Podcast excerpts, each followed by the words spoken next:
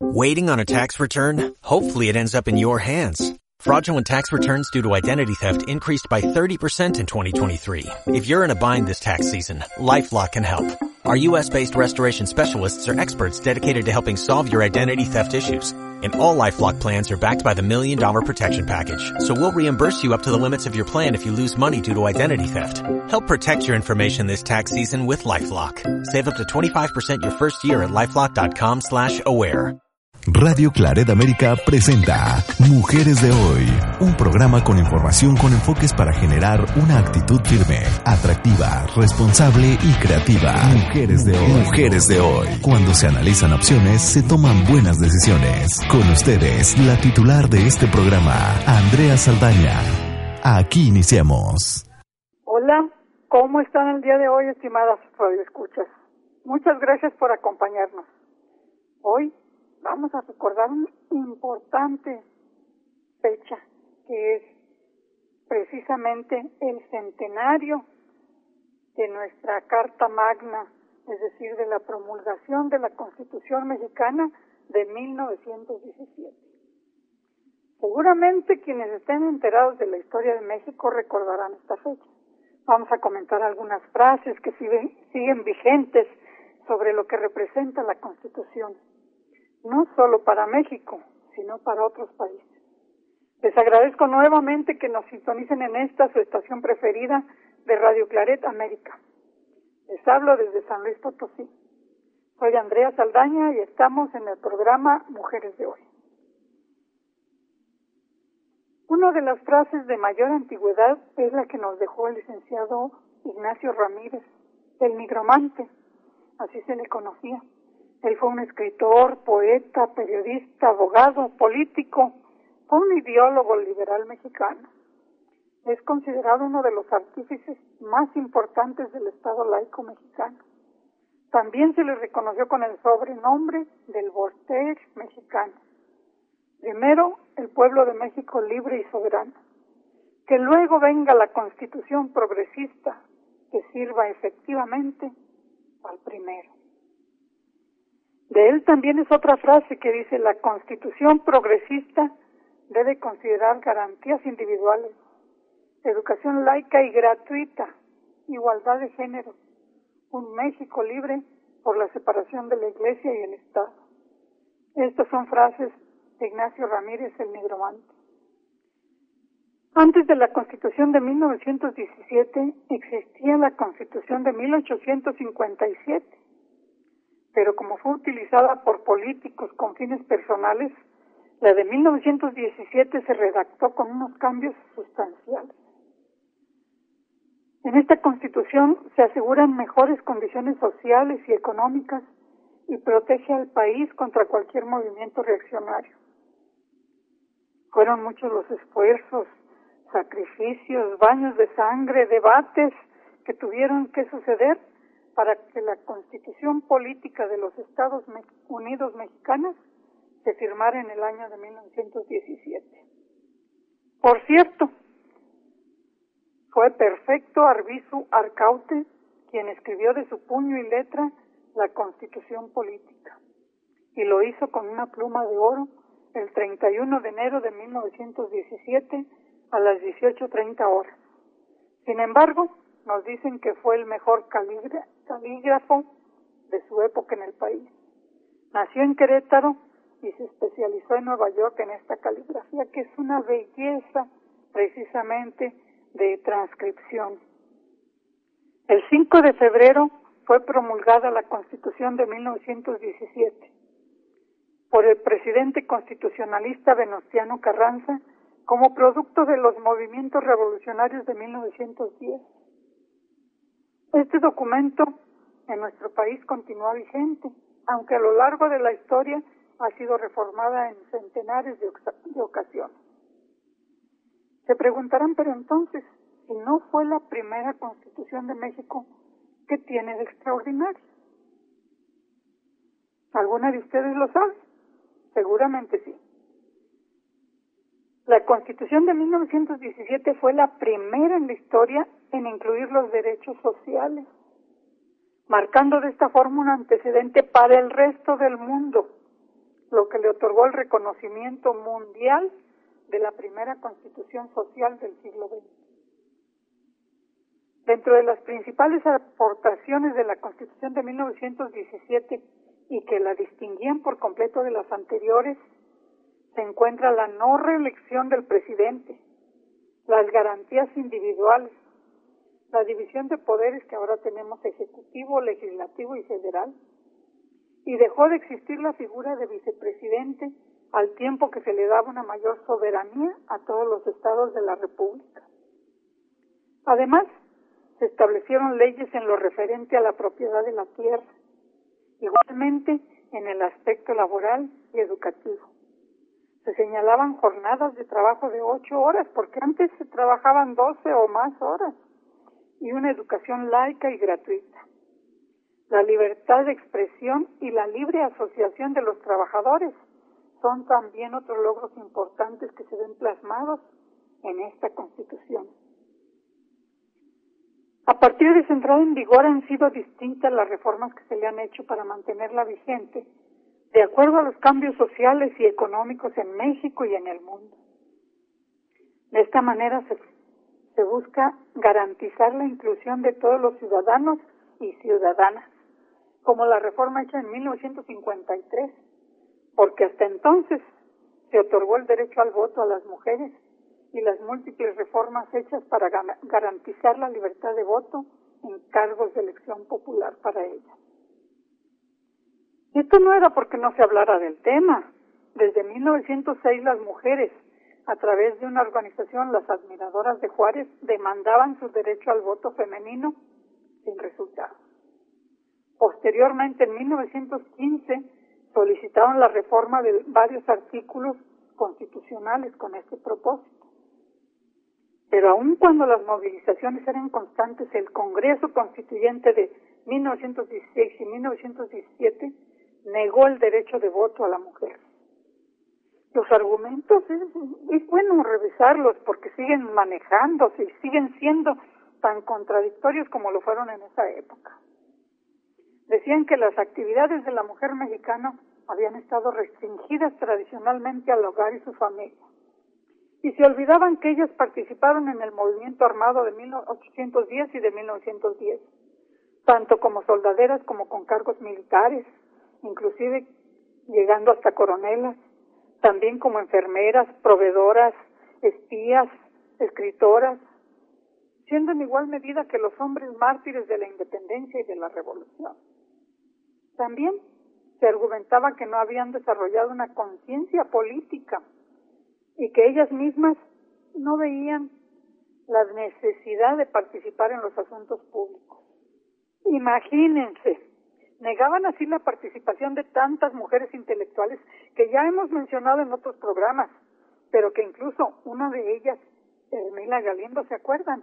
Una de las más férreas defensoras del feminismo, en esos momentos fungía como secretaria particular del presidente Venustiano Carranza. La Constitución de 1917 solo concedió igualdad a la mujer en lo referente a derechos individuales y laborales, pero no lo mismo en cuanto a los derechos políticos. Pero las mujeres no desmayaron ni, ni, ni desmayaremos, ¿verdad? Seguiremos fortaleciendo las acciones para concientizar a la sociedad de la importancia de preservar estos derechos y de establecer una legislación como lo hicieron ellas, que gradualmente ha venido acotando el machismo que aún no termina de erradicarse del todo en nuestra cultura política y cívica. Por ello, el ideario de estas mujeres revolucionarias y de las feministas del constitucionalismo es más vigente que nunca y no debe marginarse del recuento histórico de lo que a los mexicanos nos enorgullece de la Revolución Mexicana y este año del centenario de la Constitución de 1917. Las mujeres en el contexto de la revolución y en el constitucionalismo, como el Hermila Galindo, Margarita Neri, Rosa Bobadilla, María Arias Bernal, Carmen Alanís, Teresa Arteaga, María Talavera, entre muchas otras, consiguieron dejar una huella femenina en la lucha revolucionaria y colocar la equidad de género como un tema central en, en el ideario de los distintos grupos. La lucha de las mujeres fue además uno de los temas centrales del movimiento democrático y antireeleccionista de la época. Los constituyentes fueron tajantes al afirmar que en las condiciones en que se encuentra la sociedad mexicana, estaban hablando de 1917, no se advierte la necesidad de conceder el voto a las mujeres. Y a pesar de que había habido una incorporación masiva de las mujeres a la lucha armada, al redactar la Constitución ellos declaraban el hecho de que algunas mujeres excepcionales tengan las condiciones para ejercer satisfactoriamente los derechos políticos, no funda la conclusión de que estos deban concederse a la mujer como clase. La dificultad de hacer la selección autoriza la negativa. En estos argumentos vemos que los legisladores encadenaron los intereses de las mujeres al hogar y a la familia. Y por otra, afirmaban que a ellas no les interesaba tener derechos políticos al decir que había falta de todo movimiento en ese sentido, lo cual era una gran mentira. Sin embargo, nos podemos percatar que era a ellos, a los congresistas varones, a quienes no les interesaba que las mujeres obtuvieran el derecho a votar, porque según ellos tenían que se rompiera la unidad familiar. Un argumento que 35 años después esgrimieron algunos diputados que también estuvieron en contra de la medida de otorgar el voto a las mujeres en 1953. Según ellos, tenían que con el avance de la civilización, las mujeres se interesaran por asuntos ajenos a sus hogares y sus familias y los abandonaran. Sea, se les olvidaba que habían abandonado el hogar para irse a la revolución, para irse a los hospitales a curar a los heridos. Todo eso sí se les podía olvidar.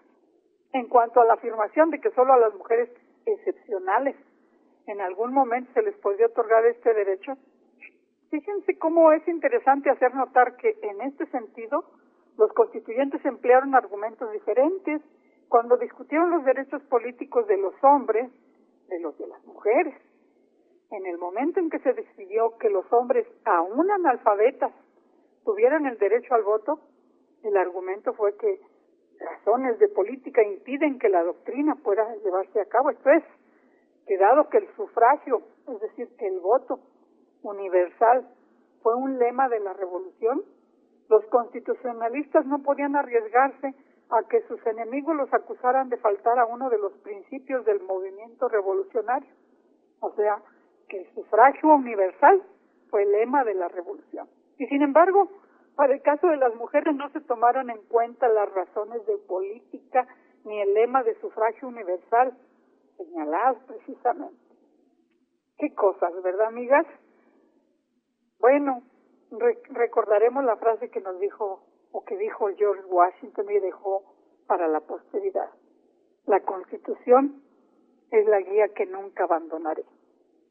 Vámonos a una pausa para tranquilizarnos un poquito ante estas situaciones este, vamos a escuchar precisamente una canción sobre Querétaro, cuna de la firma de nuestra Constitución de 1917.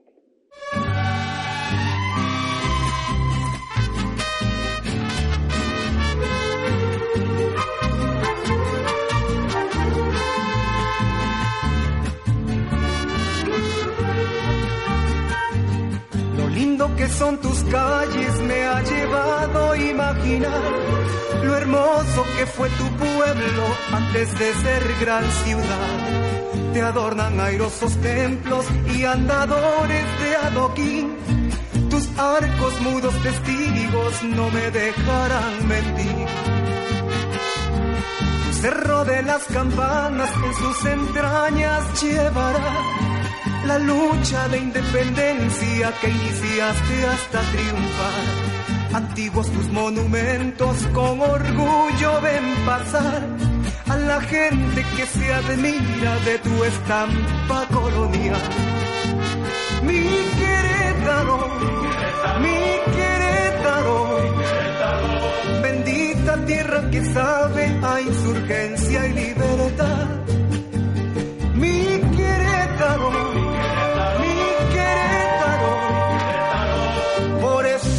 te llama patrimonio de la humanidad. humanidad.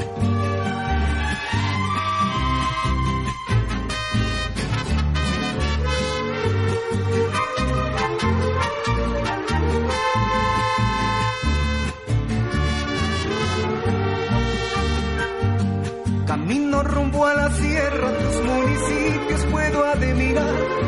A mi alto final de amores y la peña de Bernal. Curiosas artesanías son iguapango puedes brindar. Aquellos que te visitan no te pueden olvidar. Mi Querétaro, mi Querétaro, bendita tierra que sabe a insurgencia y libertad.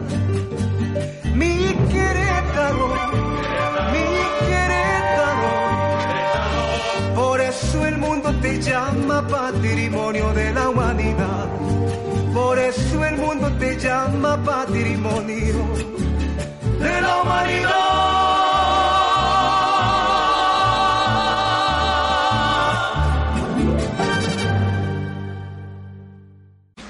Estás escuchando Mujeres de Hoy con Andrea Saldaña en Radio Claret América. Hola amigas, de nuevo con ustedes. En caso que acaben de encender su radio, déjenme decirles que estamos hablando de la Constitución Mexicana de 1917 en su primer centenario, dado que la primera constitución en México fue años antes. Se preguntarán entonces, si no nos estaban escuchando, ¿por qué entonces la constitución de, que tiene de extraordinario? Se los voy a decir nuevamente. La constitución de 1917 fue la primera en la historia en incluir los derechos sociales, marcando de esta forma un antecedente para el resto del mundo, lo que le otorgó el reconocimiento mundial de la primera constitución social del siglo XX. También habíamos comentado de que a pesar de que el constituyente del 17 pretendió ampliar el régimen democrático, les negó a las mujeres el derecho a votar y ser votadas para cargos públicos. Sin embargo, dentro del constitucionalismo tenemos que reconocer que ya se habían dado paradójicamente algunas posiciones de avanzada con respecto a las mujeres. Una de ellas fue la celebración del primer Congreso Feminista en 1916 en Yucatán, a instancias del gobernador Salvador Alvarado. Aunque hoy nuestra Constitución difiere en muchos aspectos de la forma en que fue concebida en 1917, por las múltiples reformas que se le han hecho, representa un baluarte en la democracia de nuestro país y una herencia viva de la lucha revolucionaria de nuestros antepasados. Ellos, paradójicamente, ellos y ellas buscaban la paz. En ese sentido, hay una frase del literato español Fernando Sabater, quien dice, queremos la paz, pero la paz no puede ser nunca mera ausencia de violencia, sino que debe ser presencia y vigencia de la Constitución, sin coacciones, extorsión, extorsiones ni amenazas. La Constitución Federal consta de 136 artículos, pero nos cuentan precisamente los historiadores que han llevado una recopilación que desde el 5 de febrero de 1917 a la fecha cuenta con centenares de reformas, que ya no tutela más los derechos de los campesinos, de los trabajadores o los indígenas porque se han hecho leyes específicas, que no garantiza para la población los derechos de salud, educación, trabajo, también por lo mismo, ni protege las propiedades nacionales, colectivas y comunales, pero que por el contrario hay algunas situaciones que privilegian los intereses del capital y que en el camino a los grandes negocios sobre los derechos económicos, sociales, culturales y ambientales de los mexicanos. Los más uh, decepcionados nos dicen que de la Constitución Política General de 1917 solo quedan cenizas. Difiero, pero tenemos puntos de vista diferentes. Los gobernantes de turno tal vez modificaron los derechos sociales, pero fue a partir de 1982 cuando más se dice que se cercenaron los, los principios sociales y donde también entraron las ideas del neoliberalismo. Por ello, vale la pena preguntarnos, reflexionar sobre nuestra responsabilidad como mexicanos y mexicanas, tener la suficiente inteligencia y el conocimiento para leer, aprender y reconocer si necesitamos avances para nuestra democracia, nuestro sistema de justicia, de seguridad, de economía, ver de qué manera se construye y se fortalece un mejor país para dejarles a nuestros hijos o nuestras hijas. Sin lugar a dudas, este no podrá construirse sin aprender de las lecciones que la historia nos está dando cotidianamente, porque es nuestra responsabilidad analizarla con las nuevas generaciones. Hoy se dice que necesitamos incluso reinventar la justicia social, pero no exclusivamente hacen lo que nos dicen especialistas, expertos, expertas. Lo tenemos que hacer desde abajo y desde adentro, desde nuestra propia visión, nuestra fuerza, principios y valores. Solo la podremos realizar a condición de leer correctamente nuestro pasado, nuestra historia y, por supuesto, el valor de nuestra Carta Magna. Hay otra frase, frase de Abraham Lincoln que aplicaría aquí. Dice que la gente, dijo que la gente somos los amos legítimos del Congreso y los tribunales, no para derrocar la Constitución, sino derrocar a los hombres que pervierten la Constitución. Ustedes saben quiénes redactaron la Constitución de 1917. Se les llama los constituyentes de 1917 porque fueron muchos. Pudieron observarse grupos con dos tendencias, los radicales y los moderados. Entre los primeros se encontraban Luis G. Francisco Mujica, Enrique Colunga, Enrique Recio, Alberto Román, Heriberto Lara, Esteban Vaca Calderón, entre muchos otros quienes consideraban que era necesario hacer cambios profundos al régimen jurídico. Por el contrario, los moderados pensaban en retomar la mayoría de los elementos de la Constitución de 1857, añadiendo solo algunas modificaciones. En este segundo grupo estaban Félix Palavicini, Luis Manuel Rojas, Juan de Dios Bojorques y Luis Manuel Rojas. Y muchos, muchos más. Una interesante característica cuando se elaboró la Constitución de 1917 fue que a pesar de las profundas discrepancias políticas e ideológicas, en las sesiones del Congreso los legisladores realizaron discusiones de muy alto nivel y trabajaron intensamente en tiempo y forma. Escucharon opiniones diversas y se llegó a consenso.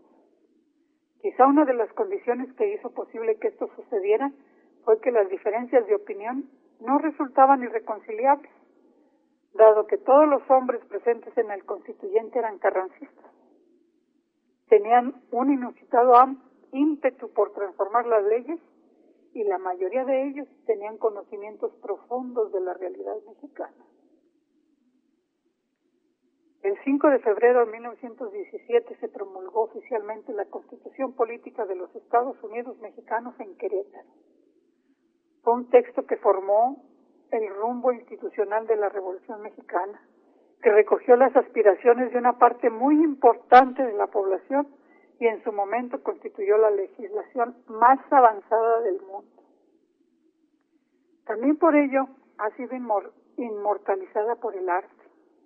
Les mencionaré solo unos ejemplos. Hay un mural conocido con el título, obviamente, de Constitución de 1917.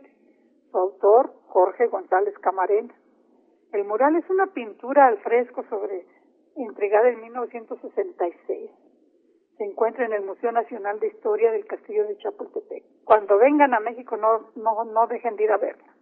En ella podemos ver a un Venustiano Carranza que se yergue pluma en mano, más allá de la destrucción que dejó tras de sí la Revolución Mexicana, para redactar y firmar los decretos y leyes que institucionalizaron el movimiento.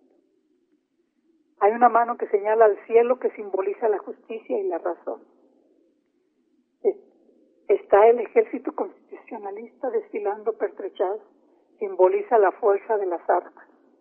A la izquierda de Carranza y protegidos por el águila, emblema nacional, se observan algunos de los rostros de los constituyentes de 1917.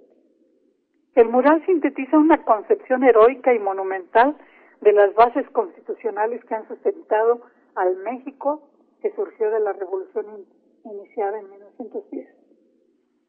Víctor Cauduro Rojas es autor de otra obra, de otro mural, que se llama Revolución y Constitución. Se encuentra en el claustro del Palacio de Gobierno del Estado de Guanajuato. Y la obra consta de 14 piezas de óleo sobre mármol y destaca como personajes centrales también a Venustiano Carranza, pero también agrega Francisco y Madero. Hoy, hoy precisamente en nuestra época, los poderes de la Unión acordaron crear un comité para conmemorar el centenario de la Constitución Política de los Estados Unidos Mexicanos. Existe un sitio web sobre este tema, si quieren buscarlo, seguramente les va a gustar.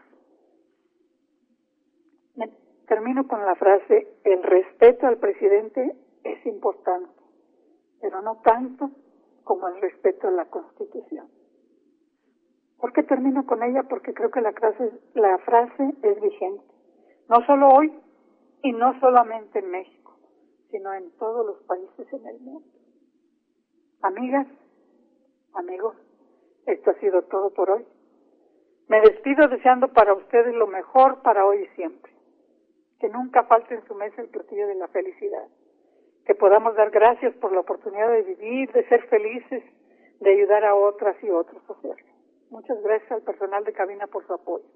Soy Andrea Saldaña y por hoy terminamos. Esto fue Mujeres de Hoy. Les recuerdo que pueden volver a escuchar este y los programas anteriores en el podcast de la página de Radio Planeta América. Recomiéndenos con sus amigas. Hasta pronto pásenla bien. Radio Claret América presentó Mujeres de Hoy con Andrea Saldaña. Esperamos que lo haya disfrutado.